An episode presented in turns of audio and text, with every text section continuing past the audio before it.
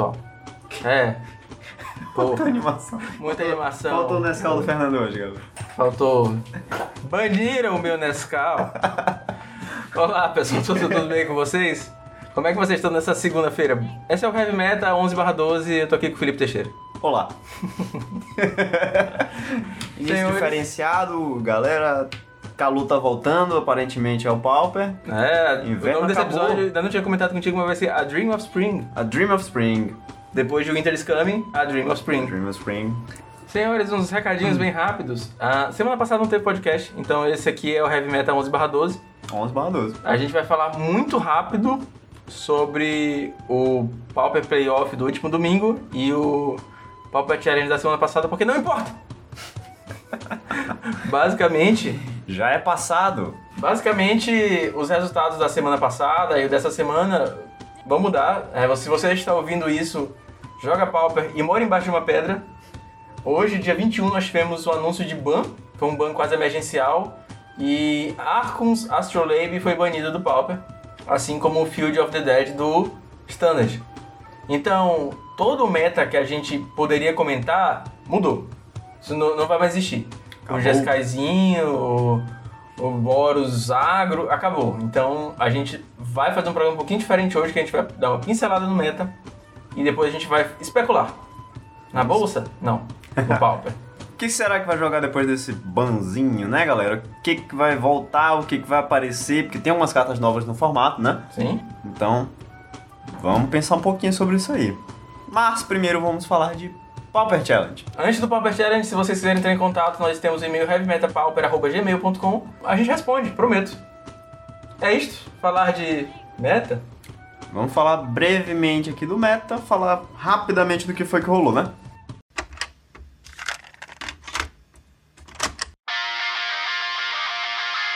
Pauper Challenge 14 do 10. Jessica ganhou. Pauper Playoff, Boros ganhou. Próximo? Brincadeira. Vamos falar rapidamente aqui do que foi rolou no Pauper Challenge domingo retrasado, né? Isso, dia 14 do 10. 14 do 10. Então, nosso top 8 aqui, novamente bem representado pelos Jascais. Temos três Jascais, sendo dois nos primeiros lugares, primeiro e segundo lugar. Mas temos uma surpresinha, né, que tava rolando no nosso saudoso meta. Um deck chamado Boros Metalcraft, que também estava usando o Arcos Astrolabe e que também morreu, né? É, o Boros Metalcraft, Boros Robots, Boros Cyborgs, ele usa algumas criaturas que ganham habilidades a mais quando estão com Metalcraft. E agora ficou um pouquinho mais difícil jogar com Metalcraft. Porque ele já é um deck que existe há ba- bastante tempo, mas ele nunca foi muito relevante. A gente tá vendo ele. A gente tava vendo ele dar uma parecida, Uhum. porque além de tudo você tinha o Astrolabe, que se ciclava e tudo mais. Era uma- um card draw. E agora a gente, sinceramente, não sei como é que vai ficar, não. Ele não é um dos meus candidatos a sobreviver à primavera. Eu acho que não vai, não. Porque assim, ele tava conseguindo fazer resultado porque ele é um agro muito eficiente. Na forma que ele tava, ele consegue botar muito bicho. Por exemplo, tem muitos drop 1s, tem 16 drop 1s que eu tinha feito a conta, mais 4 drop 2, que são os Core Skyfishes. Sendo que um desses drop 1s, drops 1, drops 1, que é o Ardent Recruit, entra com 3/3. Isso é insano, cara. Drop 1, 3/3 é muita coisa, sendo que ele pode ficar 5/3, né? A lista usa Bone Splitter. Agressivo. Bem agressivo. Inclusive, usa também oito bolts, né? Que são os bolts do Boros Monarca, com Galvanic Blast e Lightning Bolt. Então, é um deck que tem bastante velocidade. Tinha bastante velocidade. Falando em velocidade, tem um deck que vai continuar bem veloz e voando, que é o Boros Pombos. Boros Pombos. Boros centro da cidade, porque todo centro da cidade é cheio de pombo. A galera tá contando bastante esse deck pra vir com muita força nesse meta novo pós-ban. Eu concordo. Sim? Também acho que vai ser um deck bem relevante. Não sei se dos mais fortes, mas certamente vai fazer resultado, vai conseguir fazer um, um estraguinho aqui e ali. Mas vamos ver. Só vendo o deck jogando. É, finalizando o top 8 rapidinho, a gente teve também um Affinity, um Boros Monarca clássico do Lindoso. Lindoso, que a gente vai falar já, um pouquinho mais dele. E um Flickertron do Rampus. Rampus. E a gente teve também o Papa Playoff no domingo passado, foi o domingo do dia 20. Quem ganhou o Papa Playoff se classificou pro campeonato do formato. foi o Lindoso, BR, que tá jogando muito bem de bola, tá fazendo top 8 várias semanas aí, Uhum. tá top 16. E ele enfrentou na final um MBC. Ah, te- o terceiro lugar foi um Outro Boros. outro Boros. Outro Boros Agro. Boros Águas, a gente teve um Stompzinho em quarto, Burn em quinto, em sexto a gente teve o primeiro Jaskai, em sétimo a gente teve um BW Pestilência, Um BW Pestilência esquisito. aquele cheio de criaturas, e em oitavo, finalizando, a gente teve um outro Stomp. É engraçado porque o, o meta dos playoffs sempre é bem diferente. Uhum. A gente já comentou isso no, no último Heavy Meta que teve playoff, então sempre tem um meta assim um pouquinho diferente, né? O último playoff em 15 do 9, quem ganhou foi um Elfos. Segundo lugar foi o Mono, Green Ponza. É, esquisito, né? Quer dizer, esquisito não. Diferente do que a gente tá acostumado a ver nos Pauper Challenges. É. Não vai ter lista hoje? Acho que não faz sentido. Né? Acho que não. Mas- É mais um. Como a gente pode chamar? Lavamos as mãos pra dizer que falamos do meta, mas não tem muito motivo pra gente continuar falando de meta hoje, né? Não importa. Não mais. Acho que a gente pode dar nossos dois centavos sobre o ban. Vamos trocar de fase então, vamos voltar uma vinheta.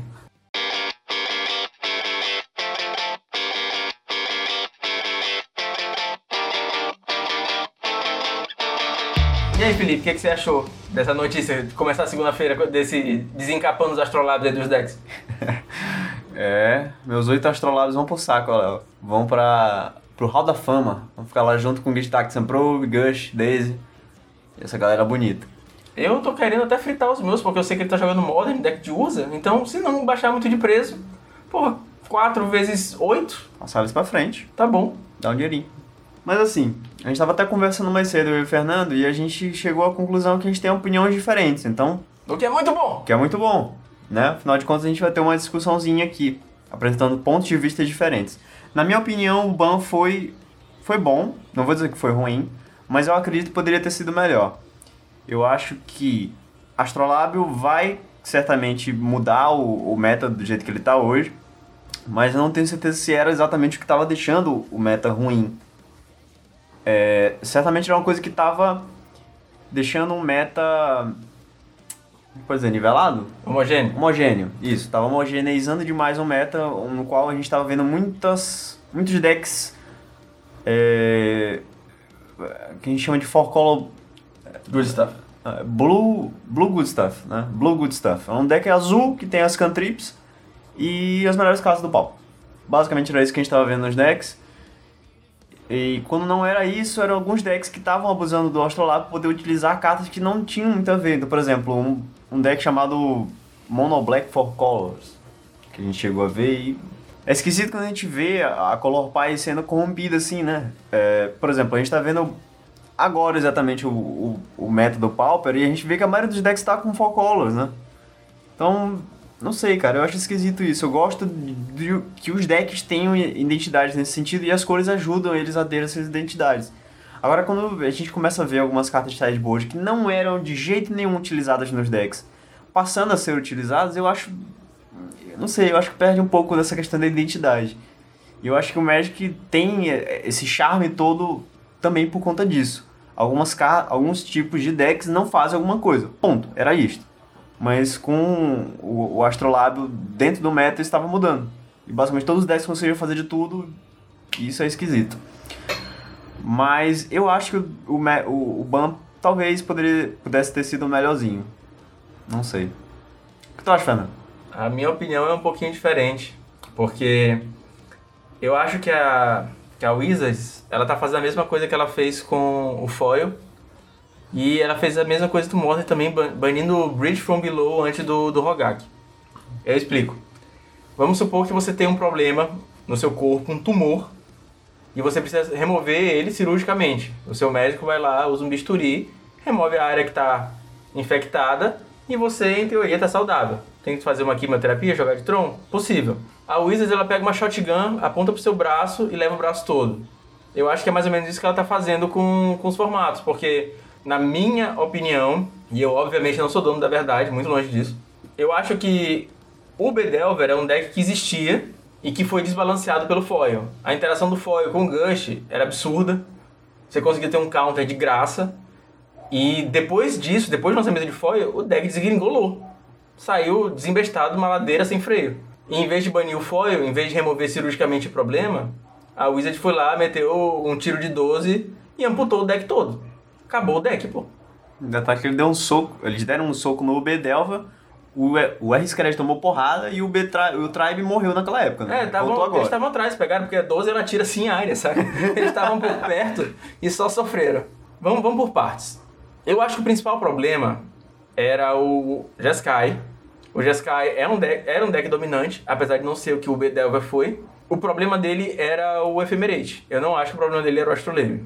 Ephemerate conseguia fazer um looping com muito pouca mana, um loop de uma mana, e você conseguia pegar Dispel, conseguia pegar Contra Spell, conseguia pegar Scred, tudo mágica de CMC 2 para baixo, e conseguia travar seu oponente muito rápido, muita eficiência, com um fix de mana absurdo.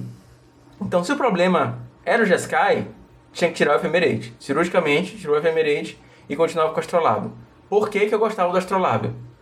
Um dos maiores problemas do Pauper para mim, é o fixo de mana. A gente não tem Shock Lands, a gente não tem Pain Lands, a gente não tem Fetch. A nossa Fetch é um Evolving Wilds e o Terramorphic. Então, todo mundo queria fazer deck de três cores, todo mundo queria poder jogar de, de Abzan, queria poder jogar de Jeskai, poder jogar outras combinações que não só o Azorius, que não só o Golgari. É, não respectivamente, mas vocês entenderam. É, então, quando a gente chegou com esse fixo de mana, de uma mana, que se ciclava e ainda podia, tinha o potencial de virar um card engine, um engine de card advantage, todo mundo começou a usar. Não é porque a carta é, é tipo a melhor carta do mundo, ela era muito boa, de fato, mas ela era o tampão pro buraco que a gente tinha. Nosso buraco era problema de mana. Se a Wizards pensar um pouquinho nessa necessidade e tentar desenvolver algo pro Pauper, como ela fez com o Brawl, ela lançou os Brawl Decks e dentro deles tem uma comum de 30 conto que só joga Brawl e Commander, que é aquele Cinete que dá mana do Commander, saca? Se a gente tiver um fix de mana que possa resolver os nossos problemas de deck de duas ou três cores no formato, a gente não ia precisar de Astrolabe. Ia estar tá tudo bem. Mas o que, que ela fez? Botou um, uma pedrinha de uma mana que dá draw e tá, tá ótimo, saca? Funciona tua mana perfeitamente. Melhor drop 1 que tava rolando no formato. Começar de mana Astrolabe, pô, tu até ficava com a mão que não tava boa. Porque tu sabia que tu conseguia resolver tuas manas e tudo mais. A solução, não sei. Trilands não resolve em decks agros. Não vai ter Gru. Vai resolver um deck control, um mid-range? Jeskai poderia voltar? Talvez. Mas talvez uma Bolt Land, saca? Uma Fat que te dá 3 de dano. Uma parada assim. Uma Bolt Land. É, tipo uma, uma Fatzinha dá 3 de dano, tu bota um terreno em pé, saca? Tipo, de cores aliadas, talvez Jeskai, Abzan, vai fazendo assim. Não sei. Não sou card design, não sou de developer do jogo. Então vocês que se fodem pensando numa coisa boa. Porque vocês pensaram no Astrolabe e cagou tudo. Então, partindo desse pressuposto, eu fico triste com o ban. Porque a gente tem o, o nosso amigo Lucas Akira, encomendou as cartas para jogar de Abzan Tortex. Pô, deck lindinho, sabe? A gente jogou online, não vai conseguir jogar com o deck. O Jeskai mesmo, pô. O Jeskai era um deck super elegante, gostoso de jogar. É, ele era forte, mas eu não achava ele tão forte quanto o Bedelver foi era possível rodar através do deck, morreu. Eu não acho que ele vai continuar. Outros decks que usavam o Astrolabe, o... Cara, é porque teve alguns decks assim que eles vão sumir, né? Sim. Mas teve alguns decks que eles tomaram nerf. Vão continuar jogando, mas não tão bem quanto estavam jogando com o Arcos Astrolabe. Um deles é o Boros. Boros de novo tomou um nerfzinho, né? Sim. O Tron ele tava mais forte, ele voltou porque era. Certo. Ah, o Snowball estava mais forte, ele voltou porque era. Uhum. E o Mono Green Stomp, que nunca jogou de Astrolábio, ele ficou mais forte com patada. Mas, será que é o suficiente para ele continuar jogando em cima do, do Boros, como ele jogava em cima do Jeskai? Eu acho que não, porque o Boros ainda é uma match ruim pro Stomp. Mas a questão é que o Stomp tava fazendo tanto sucesso por conta de tanto Jeskai tava rolando. Exato. E não vai mais rolar. Sim. Que vai voltar a rolar agora, possivelmente, são Trons ou Boros. Que são dois decks que não são tão fáceis assim pro, pro Stomp jogar. Inclusive, eu acho que o Tron é melhor do que o Boros. O Boros é uma match péssima pro Stomp. Sim. Principalmente por causa de, das emoções pontuais, Jonathan Nowhere, bloqueadores eficientes e Prismatic Strands. Então, é uma match muito ruim pro Stomp. Se o Boros voltar com força, eu acho que o Stomp vai, vai voltar pro saco de novo. Uh, mas assim, não é, um deck, não é que ele tenha perdido a força, é só porque o meta estava favorável para ele estar jogando. Se o Boros voltar, não vai mais. Mas o lance é: uh, um deck como o Boros realmente tomou um nerf, por quê? Depois que ele conseguiu pegar o build de Snow, ele ficou rápido o suficiente para poder jogar matches contra o Tron, por exemplo. Sim, com certeza. Que era impossível pro Boros ganhar antes. Porque ele não conseguia desenvolver o, de- o jogo dele rápido o suficiente e o, o Tron dominava o jogo muito rápido. Ah, outro deck que tomou um nerf, o Aurus. Aurus Hexproof, que antes estava usando o Astrolabe junto com o Core Skyfisher e desse jeito ele tinha acesso a splashes mais é, consistentes. Ele podia usar cartas do sideboard como Dispel, como Electricity, como Pyroblast, com qualquer carta, né? Mas é Porque ele tinha 8 mana fixas de qualquer cor em outra Prispral e o, o Arcons Astrolabe. Ah, além de poder usar o Core Skyfisher, que acabava sendo uma carta ali extra para poder conseguir fechar o jogo. Né? Tinha, tinha jogos que o, que o Aurus ganhava com o Core Skyfisher. Então, na minha opinião, é um nerf também pro Aurus. Outro deck que eu acho que tomou um nerf foi o Tron. Sim. Tron que vai precisar voltar a jogar com aquelas lands filtro que antes não tava mais precisando jogar, né? Tava jogando só com as azuis. Ah, e agora vai ter que voltar a jogar só com Prisma, né? Antes eles tinham todos os mana fixas dele em Prisma e Arcos Astrolabe. É, isso leva a um ponto que a gente tá com a página do MTG Goldfish aberta aqui, como a gente comentou mais cedo. E aí eu queria pegar os decks aqui e a gente comentar o que, que a gente especula pra eles, né? Primeiro deck do metagame, de acordo com o Goldfish, é o Scred. Que não é o Scred, não, é o Jeskai. Esse é o Jeskai, né? É. Então, eu acho, minha opinião, Jeskai não roda. Jeskai acabou. Podem haver versões, porque é, o Ephemerate continua, então é possível que rode um, o W com splash vermelho para Scratch. É possível que jogue um R com splash branco para Ephemerate. Só que, minha opinião também, e eu falo isso com base em porra nenhuma. eu acho que nenhum desses dois decks seria tão forte contra um Boros ou contra ou como um Scred que Scred de verdade, o R, o R Delver, que eu prevejo voltando. Então não faz sentido você jogar com um deck que é mais fraco do que uma, uma versão. Tem uma versão mais forte no deck que não tem sentido jogar com uma mais fraca. A minha opinião é essa. Ah, é, eu acho que a opinião do Fernando tem fundamento, mas eu, eu sou um pouco mais conservador nesse sentido, eu acho que a gente tem que esperar pra ver como é que as coisas vão ficar, realmente não sei. Só vendo pra ver como é que esses decks vão se desempenhar, mas eu particularmente fico feliz de ver decks como o, o R Delver, o, enfim, os Delver decks. Eu acredito que eles vão voltar a jogar agora, já que o pacote Pipiras sumiu, né? Já que Arcos Astrolabe, o- que antes era, um, era uma carta que todo mundo estava usando e por isso todo mundo começou a usar Gant Hawk e Core Skyfishes. A carta sumiu. Basicamente quem vai continuar usando esse, esse pacote agora é só o Boros. Então, é, eu acho que os céus vão ficar livres pro Besouro voltar a fazer alguma coisa. Mas em relação a, a, a esses decks, que eu também concordo com o Fernando, eu acho que vai ser um, vão ser o Ws ou o Rs que vão ter algum tipo de splash aqui e ali, pra poder rodar com essas cartas, ou talvez só um W mesmo, usando o efemeral, abusando da, da- de, de efeitos de ETB, né? Só vendo. A gente vai ter que ver como é que esses decks vão se desempenhar no meta, até porque a gente nunca tinha visto esses tipos de decks novos jogando com decks antigos, né? Vai ser um meta meio meio novo. Vamos ter bastante, bastante coisa pra analisar, né, É Fernando? isso aí, o podcast tem. Bota aí mais um ano de podcast garantido. Vai ter assunto. O segundo deck aqui do Goldfish é o Stomp. E Felipe pode falar bem melhor que eu, porque ele de fato joga Stomp. Eu tava começando a construir o meu e acho que desisti.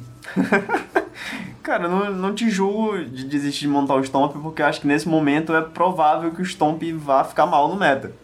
Vai ficar bem mal das pernas, porque eu acho que Boros vai ser uma cor muito forte nesse formato. Tanto pelo lado do Bully quanto pelo lado do Monarca. E ambos jogam com Prismatic. E ambos jogam com Prismatic. Então vai ficar bem difícil pro, pro Monogorin Stomp conseguir fa- fazer alguma coisa nesse meta. Assim, minha previsão é que ele não vai ficar tão bom assim. Vai voltar pro, pra onde ele estava antes, que é no fichário. É, eu concordo, cara. Eu acho. Eu não consigo ver o, o deck estando tão bom quanto ele tá hoje, porque os primeiros turnos do Jeskai são basicamente feitos para você montar a sua board e sua, sua mana. Então você vai baixar o Astrolábio, Você baixava o astrolábio, e você baixava um Skyfisherzinho pra devolver um astrolábio. Nesse momento você estava levando uma patada no Skyfisher e porrada na cara. Então, ah, com um deck que joga com Prismatic, que vai botar Monarca, que vai te impedir de atacar com Alchemist Vial, eu acho que o Stomp talvez não, não segure mais o, o Pipoco que ele estava segurando. É. Terceiro deck aqui do Goldfish é o Tron. Eu acho que, por incrível que pareça, o Tron, ok, vai ficar mais fraco, mas é um momento muito bom para ele. Porque em um meta recheado de Boros, seja Bully ou seja o Boros Monarca, o Tron vai se dar bem melhor. Porque depois que você consegue colocar o, o Lock de Stonehorn, é muito difícil os decks querer fazer alguma coisa sobre isso. Ah, principalmente agora que eles não têm mais agressividade que o Astrolabe permitia, no caso do Boros Agro. Ah, acredito que a build primária a jogar vai ser a Rainbow Tron, até o Hellsal desenvolver alguma coisa. A Rainbow Tron é aquela que a gente estava jogando um pouquinho antes de começarem o Flicker Tron, que joga com poucos flickers, mas joga com, com Stonehorn, que joga com um Edward Storm de main deck e Lifelands. Uhum. Uh, o Entropy até falou comigo no Twitter sobre. Ele já tinha tirado o Lifelands, falou que o ganho era muito marginalmente melhor para poder botar uma land que entra tapada e preferia jogar com ilhas. Sinceramente eu discordo, porque é complicado você depender só de ilhas e um deck que está jogando com tantas cores. Sempre jogou com tantas cores. Eu jogava com umas 6 Filter Lands e eu acho que vai voltar mais ou menos por aí. Também acho. É. Burn.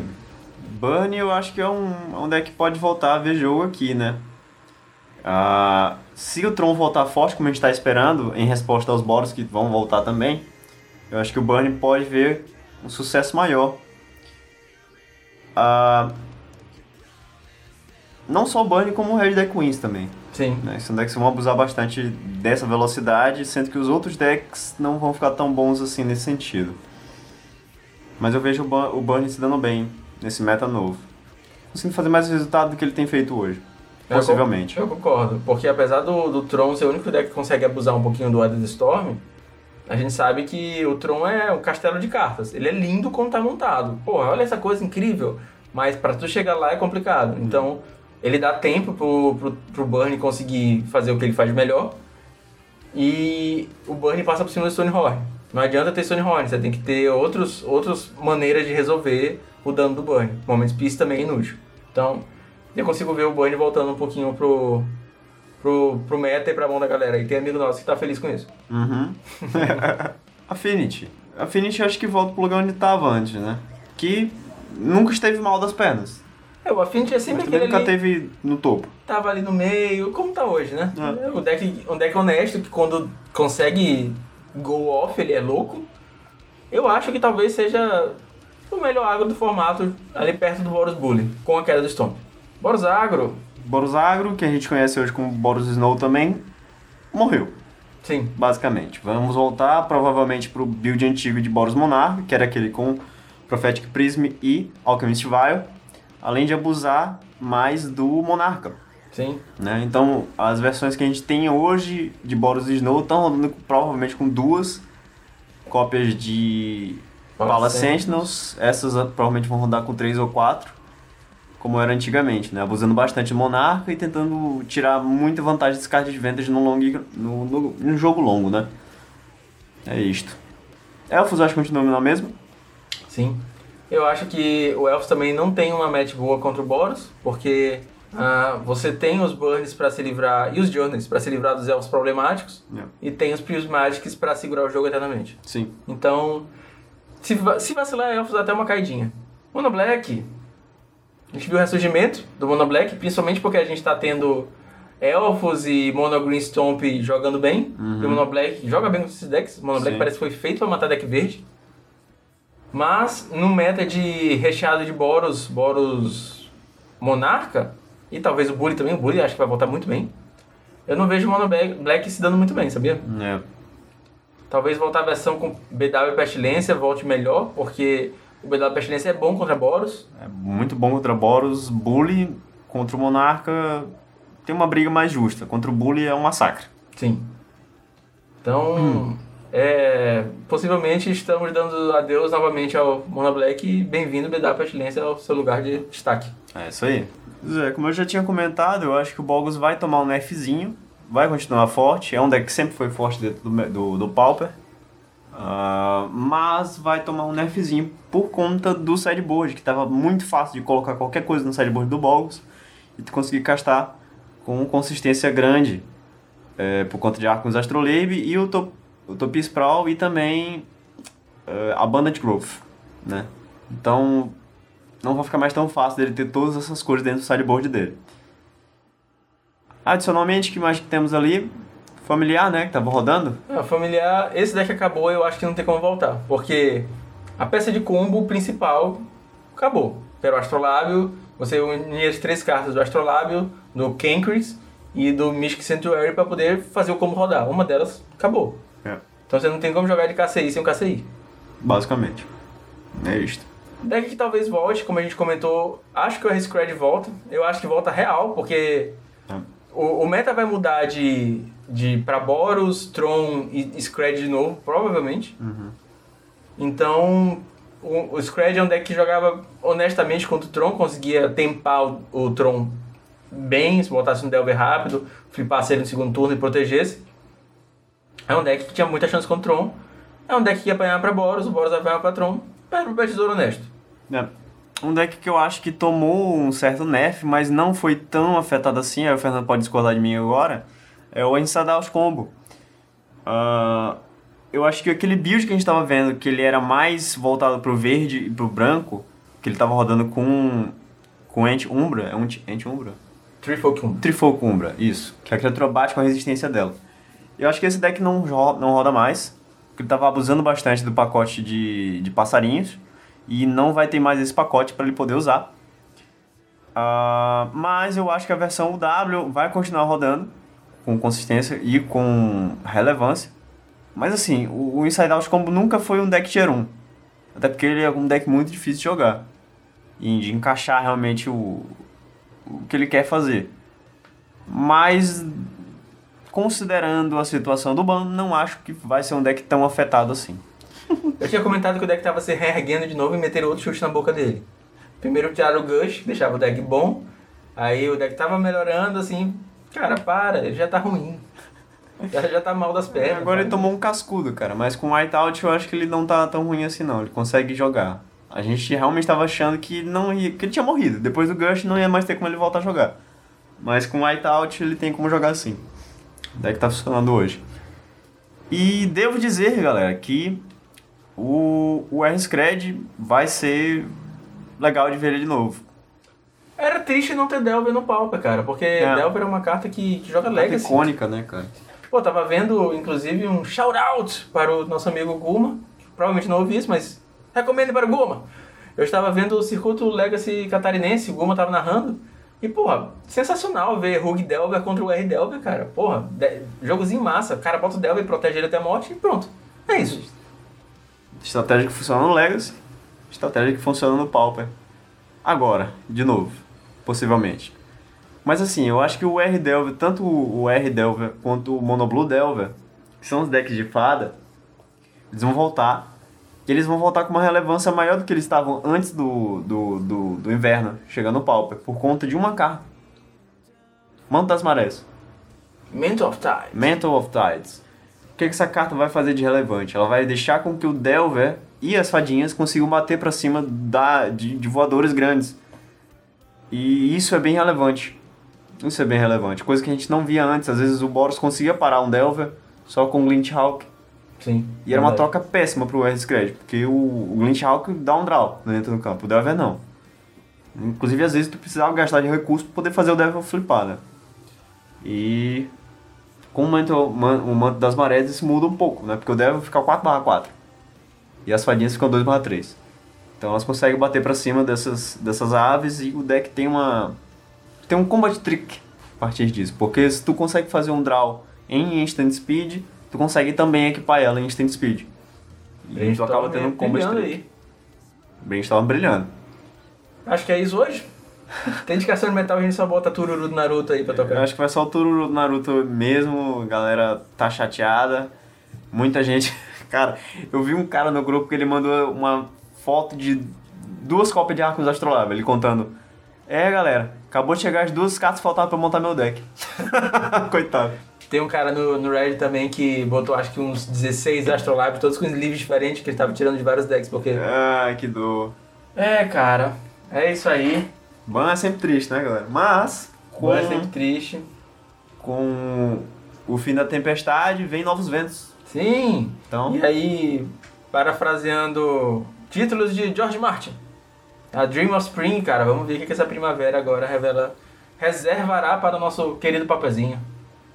É triste ver um fim de, um, de uma época do Pauper, mas fico empolgado de ver outra começando. Então, possível que a gente vê decks novos. E é sempre empolgante ter essa perspectiva. Eu não tô tão empolgado assim, não. Ó, mas o inverno do Pauper foi melhor do que Game of Thrones. Fiquem com essa. Isso é verdade. Falou, pessoal. Até semana que vem com um meta totalmente novo. Valeu, galera.